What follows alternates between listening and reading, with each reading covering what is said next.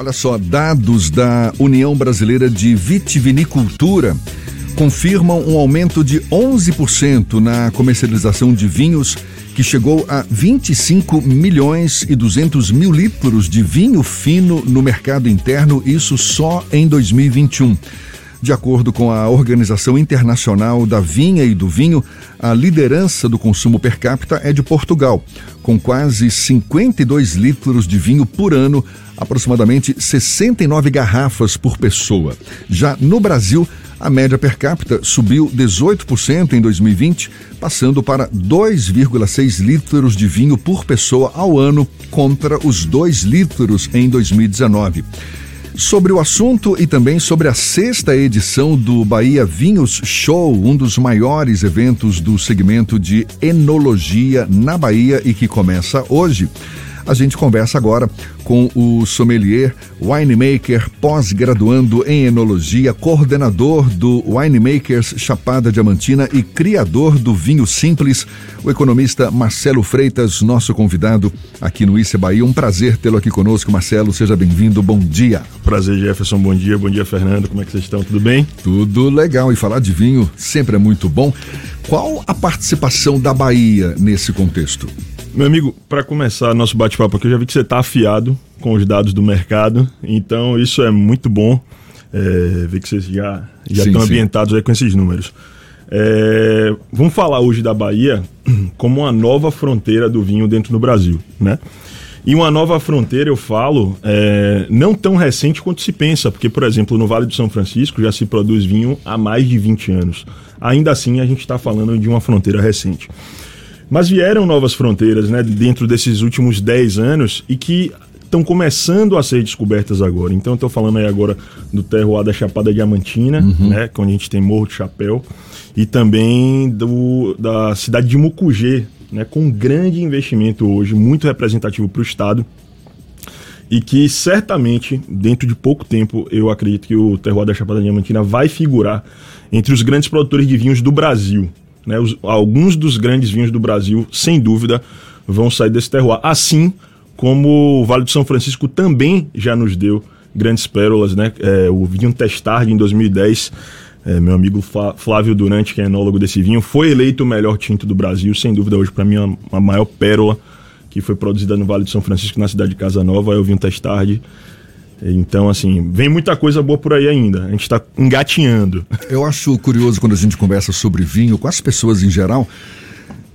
Tem aquele que gosta, ah, eu adoro vinho e tal, mas minha preferência é o vinho de mesa, tinto, suave de mesa, não sei o que tal. Isso, na verdade, não é vinho, é? Pra, pra, pra, a título de esclarecimento, tá, tá, tá, escrito lá vinho, obviamente, mas do ponto de vista da classificação, inclusive internacional, Isso. foi meio que uma criação brasileira. Confirma para mim essa informação. Foi uma criação brasileira para incentivar o consumo de vinho no Brasil? Vamos lá. Na realidade, é, o que está rotulado lá como vinho né, é vinho, porque a legislação permite que seja vinho. O vinho é o fruto da fermentação do sumo da, das uvas viníferas. Né? E dentro da, dessas uvas você vai ter as, as variedades americanas que dão a, a origem a esse vinho de mesa, né? E você vai ter as uvas de variedade europeia, né, que vai dar origem aos vinhos finos. Então, dentro do vinho, você de fato vai ter essa classificação. É claro que, dentro do nosso mercado hoje, né, o grande volume de consumo de vinho ainda é de vinho de mesa, né? Vinho suave. Por quê? Que é um vinho adocicado. É o vinho adocicado. Por quê? É... O refrigerante é amplamente consumido, né? O açúcar, ele, ele cativa o público. Mas você jeito. vai para o exterior, você não acha esse vinho de mesa eu, suave? Acha? Eu não me recordo de ter encontrado até hoje. Eu morei três anos na Europa, né? Inclusive, foi onde eu amplifiquei a minha, meu consumo, minha paixão e estudo. Sim. E não me recordo de ter achado. Né, com essa nomenclatura de vinho de mesa. Nem Mas, com a nomenclatura de vinho seco. Seco, seco sim. Seco Lá no todos, exterior? Todos. Não, não, todos eles são secos, sim, mas, sim, não, mas não está escrito vinho seco, tá, como aqui. Ah, está tá escrito tá. também. Existe a legislação que é o que vai determinar, na realidade, essa, essa nomenclatura de seco, meio seco, fortificado, adocicado, a legislação é que diz, né? Ah, tá. Porque como é que funciona isso? Quando você vai vinificar uva, né, quando você vai vinificar o vinho através da uva, o que vai determinar o doçor é o açúcar restante da fermentação. Você vai ter uma levedura e vai ter açúcar da uva, né? A levedura consome o açúcar da uva para transformar em álcool, mas nem sempre você consome todo o açúcar, né? E você preserva algum dulçor. Dentro desse açúcar residual da fermentação que vai ser mantido, é aí que você determina qual é a classificação do vinho. Ele pode ser um vinho seco, ele pode ser um vinho meio seco. Por exemplo, os vinhos italianos, né, de região muito quente. No Brasil, eles precisam ser rotulados novamente no contrarótulo. Por quê? Porque a, legila, a quantidade de açúcar residual dessa fermentação é maior do que o Brasil permite para que você chame o vinho de seco. Então, quando ele entra no Brasil, embora na Itália ele seja um vinho seco, Sim. ele entra aqui como um vinho meio seco. Olha só. Né? Por uma questão de legislação. E isso é importante falar porque muitas vezes o consumidor ele olha para um contrarótulo de um vinho que tem escrito meio seco ele fala assim: hum, esse vinho é de qualidade inferior. Por quê? Porque se convencionou que o vinho que é adocicado é de qualidade inferior. Né? Aí você confunde o vinho de mesa suave com, por exemplo, um vinho meio seco feito na Sicília, feito no Sarmento, que é um vinho excepcional, mas que recebeu ali o rótulo meio seco. E Jefferson, desculpe até me estender nessa questão, mas onde é que a gente consegue né, apostar para que o mercado evolua aí? Na educação. Quando você educa o cara, faz ele entender né, que essa palavrinha ali não desmerece o produto que ele está consumindo, aí sim você consegue fazer com que ele experimente muito mais, aproveite muito mais o mundo. Maravilha. O Fernando está de home office, mas quer fazer uma pergunta para você também. Bom dia, Fernando. Marcelo, é, quando a gente vê a produção de vinho aqui do Brasil, é, nós temos o histórico do, da produção do Vale do São Francisco e, infelizmente, a gente, em algumas situações, lida com o próprio preconceito regional há uma maior valorização dos vinhos produzidos nas regiões frias do Brasil, especialmente ali no Rio Grande do Sul. É, eu sinto isso quando eu ouço pessoas falando sobre vinho em geral. Às vezes, algumas publicações trazem embutido algum tipo de preconceito nesse sentido. E aí o a Bahia também, além da fronteira do Vale do São Francisco, começa a expandir para a fronteira da Chapada Diamantina. Essa profissionalização e ampliação da produção local, você acredita que de alguma forma vai atrapalhar esses episódios de preconceito regional que a produção local ainda sofre no Brasil? Veja bem, Fernando, excelente pergunta. É, o, mercado né, no sul do país, o produtor do sul do país, ele vem dominando a produção de vinho aí há décadas. Né? Ah, de fato, a produção no sul do país só deslanchou ali a partir da década de 70, né? mas eles produzem desde as épocas da cooperativa, os colonos trouxeram variedades viníferas, tentaram fazer, deu errado. Né? E é, o Vale do São Francisco desponta muito recente com a qualidade que você já consegue observar. De fato, existe um preconceito né, por algumas pessoas. Mas é, eu acho que esse preconceito ele só, ele só pode ser superado com a experimentação. Né? E aí você precisa dar oportunidade a, ao vinho regional para você ver que ele não deve nada né? Há muitos espumantes, por exemplo, que são produzidos no sul do país. E aí, quando você fala assim, é, clima, é, vinhos produzidos em clima frio. Veja bem, é, o vinho de clima frio, ele precisa de calor para que a uva, durante a fase de amadurecimento, dê origem, uma fase importantíssima, dê origem a um vinho de qualidade, né? Que ela ali tem a concentração de açúcares, que ela tem a formação de película da uva. E o Vale do São Francisco, embora não tenha o frio, durante a fase do amadurecimento da uva, ele tem um calor, né? Que ajuda muito no amadurecimento, né? A concentração de açúcares. Então, com muita tecnologia e muito estudo, né, o Vale do São Francisco consegue se colocar com qualidade, porque não tendo o frio e precisando preservar características que o frio atribui à uva, muitas vezes o enólogo opta por colher a uva um pouco menos madura, né, para não ficar com um, um, uns aromas tão fechados, né, tão, tão de fruta tão mais sobremadura, preservar alguma acidez, preservar algum frescor. É, eu não acho que a Bahia ameaça um mercado como esse, né? E aí eu vou citar que existem outras fronteiras hoje no vinho, no Sudeste, né? Ali em Minas, em São Paulo, a gente já tem ali é, grandes produtores, né? Inclusive de reconhecimento nacional. Mas eu acho que o esforço deve ser no sentido da ampliação do, da base de consumo. Essa, essa, essa alguma rivalidade que você possa imaginar que existe, ela está relacionada ainda com a disputa do consumidor.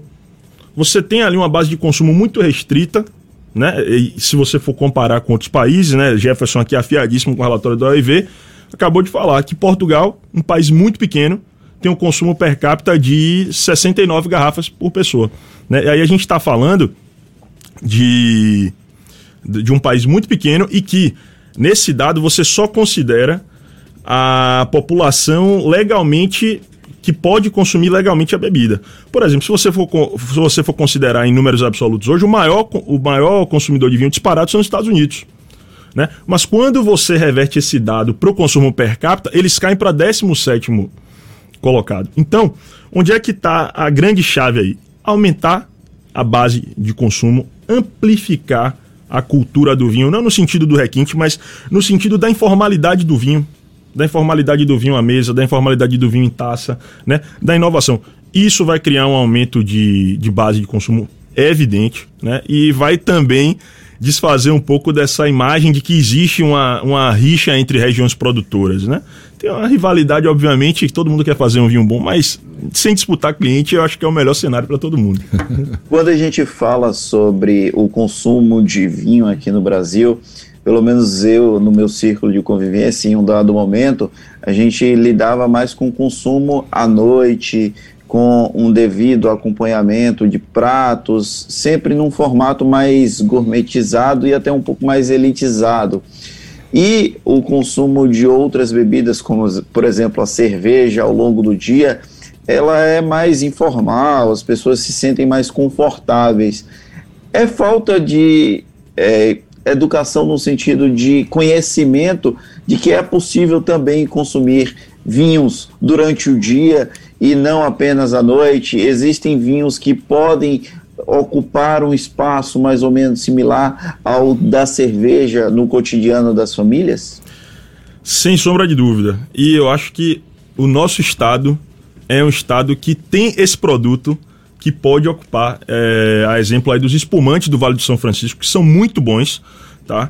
e tem um preço muito acessível, porque ainda existe, obviamente, uma, uma, uma, sensibilidade a preço muito grande. Porque quando você compara uma garrafa long neck de cerveja com a garrafa de espumante, em preço absoluto, ela pode parecer existir uma disparidade, mas quando você coloca o volume de uma com o volume de outra, quando você dá oportunidade a um espumante bacana feito aqui no Vale de São Francisco com boa acidez, fresco, gelado, esse esse item, né, o vinho, ele começa a fazer parte do consumo no seu dia a dia. E foi importante aí, Fernando, você você você fez a persona do cara que já faz parte do mundo do vinho, você descreveu a persona. O cara ele acha que o vinho tem que sempre estar tá ligado a alguma uma grande parte, né, sem querer generalizar, tem que estar tá ligado a alguma ocasião especial, a uma harmonização. Então, assim, eu já superei essa fase, tá? Ótimo. Eu já bebo vinho durante o dia. Sensacional, sensacional, porque é esse consumidor que o mercado do vinho precisa. Se você coloca um cara. E mais assim, ó, esse cara que você descreveu, ele interessa a um grupo também.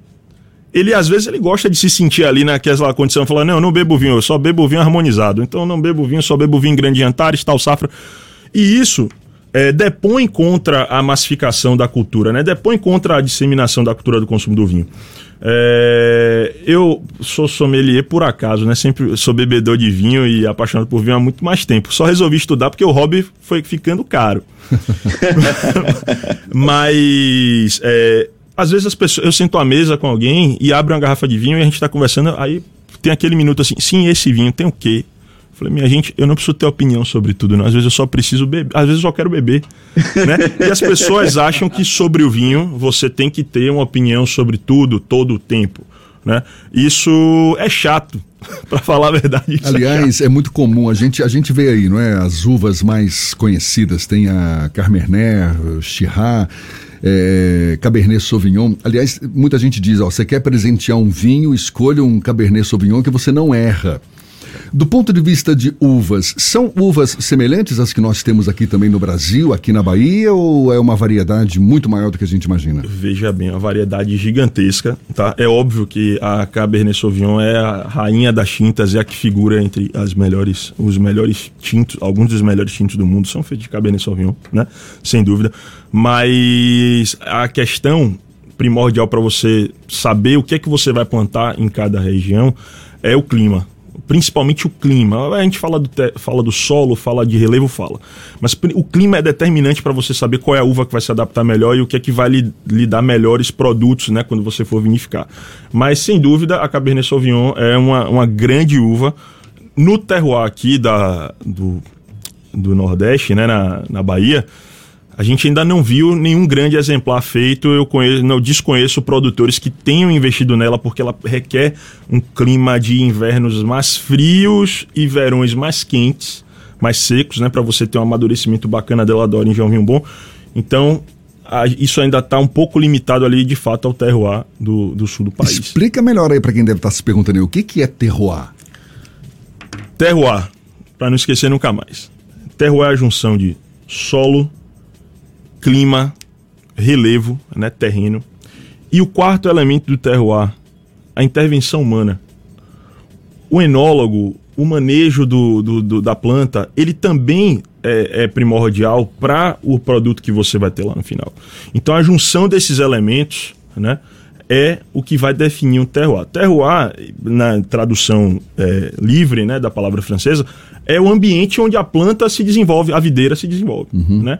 Mas quando você leva para o mercado do vinho, aí você tem que ter, obviamente, um entendimento de que isso vai dar origem a um vinho, então vamos entender quais são os elementos. E o homem é um grande, uma, é uma grande interferência dentro desse processo. Então, nunca mais aí quem falar de terroir vai esquecer, porque é uma coisa relativamente simples. E para a gente não deixar de falar também, Marcelo, é, hoje começa a sexta edição do Bahia Vinho Shows, não é isso? Evento que vai até depois de amanhã no Hotel Vila Galé, aqui em Salvador. Qual é a importância desse evento? É, esse, esse evento, né, como o Fernando está falando ali, esse evento é um evento que ajuda a desmistificar o mundo do vinho. Por quê? Você vai ter lá dezenas de produtores, centenas de rótulos, né?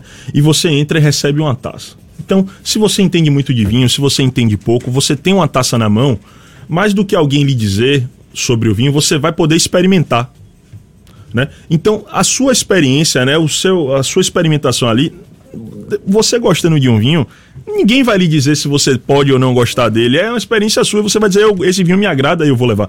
Então, é, esse evento ele tem essa importância né, de fazer o consumidor poder experimentar muitas coisas, descobrir o que de fato agrada a ele. Né? Não vão dirigindo, por favor. Exatamente. Além de oportunizar também ali palestras, pequenos workshops, né? Que mostram pro, pro novo consumidor que é um, um item possível de ter à mesa, né? É um item possível de consumir com recorrência. Né? Então é um evento de bastante importância e hoje, inclusive, eu vou estar lá fazendo um, uma, uma, pequena apresentação que é, é, uma degustação às cegas desvendando o terroir por trás da taça. Né? E eu fiz questão de frisar até para as pessoas que eu conheço que é uma, uma apresentação para pessoas de qualquer nível de conhecimento de vinho, desde quem nunca tomou uma taça de vinho e quer beber, a pessoas que já estão ambientadas aí a esse universo há mais tempo. Então, Maravilha. Então, bem legal. Olha, esse papo só não foi melhor porque não teve um vinho aqui agora ah, de manhã. Jefferson, gente... você vai trabalhar o dia inteiro, Jefferson. Mas espera aí. Mas não há quem tome vinho de manhã também? Claro. Então, é... Fernando, não seja preconceituoso. Uma taça de espumante de é manhã. É trabalha sob efeito de álcool? Maravilha, valeu. A gente conversando aqui com o Marcelo Freitas, ele que é especialista na área. Olha só, o cara é além de economista, sommelier, winemaker, pós-graduando em enologia, coordenador do Winemakers Chapada Diamantina, criador do vinho simples. Um prazer tê-lo aqui conosco. Muito obrigado, Marcelo. Eu que agradeço, Jefferson. Obrigado por esse bate-papo toda hora é hora de falar de vinho, né? Mesmo que a gente não esteja acompanhado de vinho, mas é de fato é um mercado muito interessante e bem instigante. Acho que convido a todos a tomar uma taça, a beber pelo menos uma taça de vinho se nunca bebeu e se enveredar por esse universo aí. A gente vai pensar em trocar o cafezinho. Volta, tá? Quem sabe a gente troca o cafezinho do Paulinho de manhã, hein? Aquele cheiro gostoso por um vinho, hein? Vai, vai depender da disponibilidade. Quem é que vai trazer o vinho aí? Vamos, depois a gente discute eu, isso. Eu recomendo, viu? Essa mudança de paladar, vinho é tudo de bom mesmo. É verdade. Marcelo, mais uma vez, muito obrigado. Um abraço, até uma próxima. Obrigado, meus amigos. Um abraço, até a próxima. Agora são 7h48 na tarde firme.